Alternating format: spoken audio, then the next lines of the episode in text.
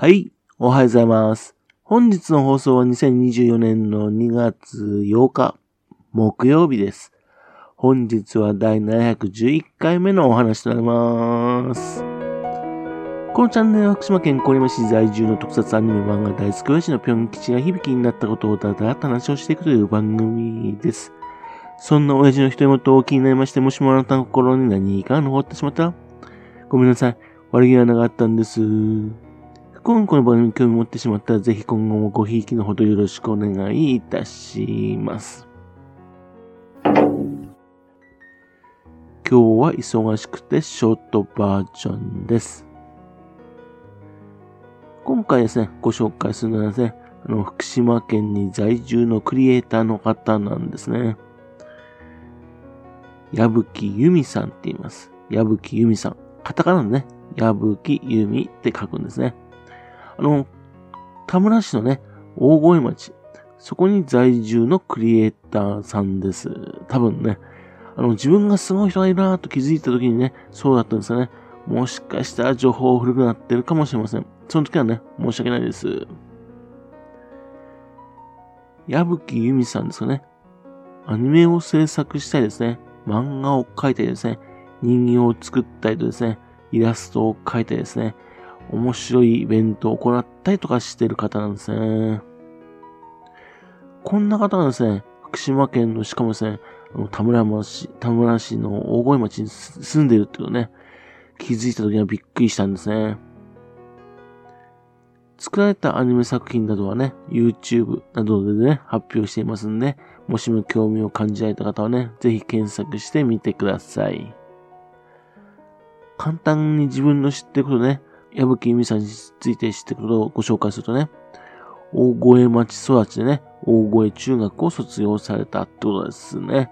で、新聞屋さんのね、長女さんだっていうのね、8歳からですね、毎朝新聞配達をすることになりましてね、朝4時に起きましてね、新聞配達をしてね、学校へ行くっていう生活なんですね。小学校2年生から高校3年までね、続けたそうなんですよね。すごいですね。で、大学はですね、大阪芸術大学、大阪芸術大学のね、芸術計画学科っていうところに入られるんですね。そして卒業された。大阪芸術大学といえばですね、まあアニメファンにはね、おなじみのガイナックス、ね、それを作ったメンバーとかと同じ大学ですね。もちろんですね、数多くのですね、イラストレーター、ゲーム作家、映画監督、アニメーターなどを輩出している大学なんですよ。どのようなね、大学時代だったかね、非常に興味ありますね。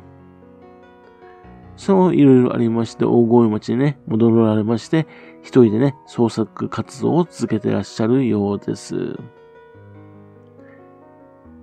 例えばね、矢吹由美っていうね、お名前、それからね、あと別のね、名前でですね、サンリオのクリスマスカードとかね、ポストカードのね、そういったものの制作もなどもしていたこともあるそうです。かなり前に作ったものでね、まだですね、形を変えてね、販売されることもあるっていうことですね。まだ売ってんでしょうかね。例えばね、自分がね、気づいたのはですね、あの、郡山市の桑野、ね、桑野のところにですね、メープルっていうドーナツ屋さんがあるんですね。えー、単にですね、ドーナツが食べられる、ね、カフェだけでなくてですね、映画上映会とかね、とミニコンサートなどね、様々なイベントがね、行われているお店なんです。そのお店がね、開店した時に作ったのがね、アニメがありましてね、ヒゲの三人っていう作品なんですね。2012年の作品です。これね、あのー、見た時にですね、おー、すごいと思ったわけですよ。あの人物のね、写真を使ったアニメなんですよね。おしゃれでかっ面白くてね、素敵なんですね。そうしてもメープル、最近自分行ってないんですけどね、ちょっと奥まったとこありましてね、ちょっと中見てませんけどね、あの話題とかもあんまり聞かないんですよ。無事ね、コロナ、ね、それで乗り越えることできたんでしょうかね。ちょっと心配です。そんなわけでね、なんかね、矢吹さんってすごい人がいるなと気づいた時にですね、ヒゲの神主パフォーマンスっていうのをやってたんですよ。ヒゲの神主カポパフォーマンス。鼻の下にね、髭をつけましてね、神主風の衣装でね、こう、歩くっていうやつですね。子供はおひが大好きだからということでね、始めたらしいです。そしてね、あなたはあなたの王様ですっていうメッセージと思うんですね。王様のふりをしてね、髭をつけるっていうのをね、えー、行っていたんですね。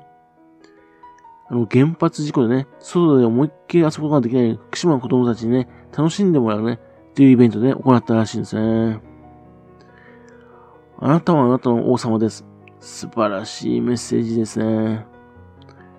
それと、人形アニメでね、おしゃまなマーシェっていうのをね、作ってましたね。この2012年頃に作ってたんですかね。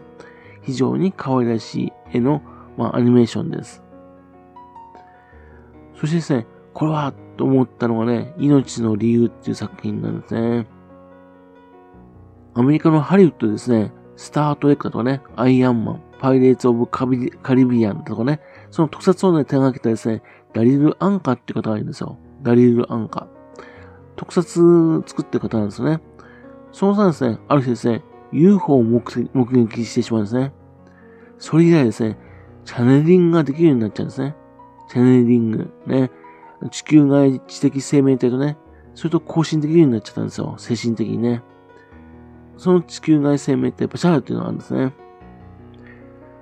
1989年頃にね、日本にね、訪問しましたね。そして日本のニューエイジ、精神世界、スピリチュアルな世界にね、インパクトを与えたんですね。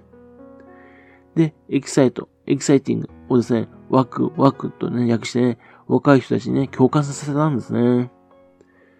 で、そのね、あの、わかりやすく書いた本、そのイラストなどをね、矢吹由美さんね、担当されてるんですね。バシャールとは関係ないですよね。あの、仮面ライダーエグゼイドのテキストで、あの、歌にね、エキサイ、エキサイって、あの、連呼するとこあるじゃないですか。ね、三浦大知さんの歌ですよね。あれ、ワクワクって意味ですね。それと同じような、ワクワク、ね、それ大事だよっていうふうなことなんですよね。命の理由はですね、その、バシャールのセミナー用のね、制作されたアニメらしいんですね。このアニメで使われてるね、命の、命の理由っていうのはね、あの、さだまさしさんの歌なんですね。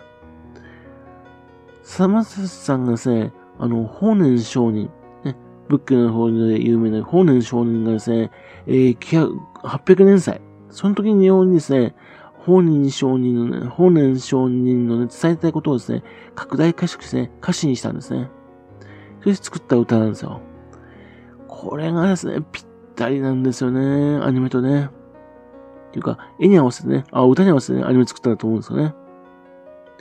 まあ、素直にですね、自分が生きている理由を考えるね、その時にね、見るといいアニメだと思うんですよね。そうね、いろいろとね、あのー、面白い活動されているんですがね、まあね、秘密にしたいと思いますね。ちょっと調べてみると面白いと思います。というわけでですね、今回はですね、田村市の大越町、そこでクリエイターのね、矢吹由美さんって方がいらっしゃるんですよ。という話でした。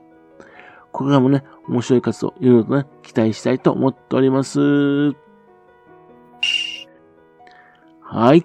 それではまた次回よろしくぴょん吉お宝なしにお付き合いくださいね。本日も来てくださいまして誠にありがとうございました。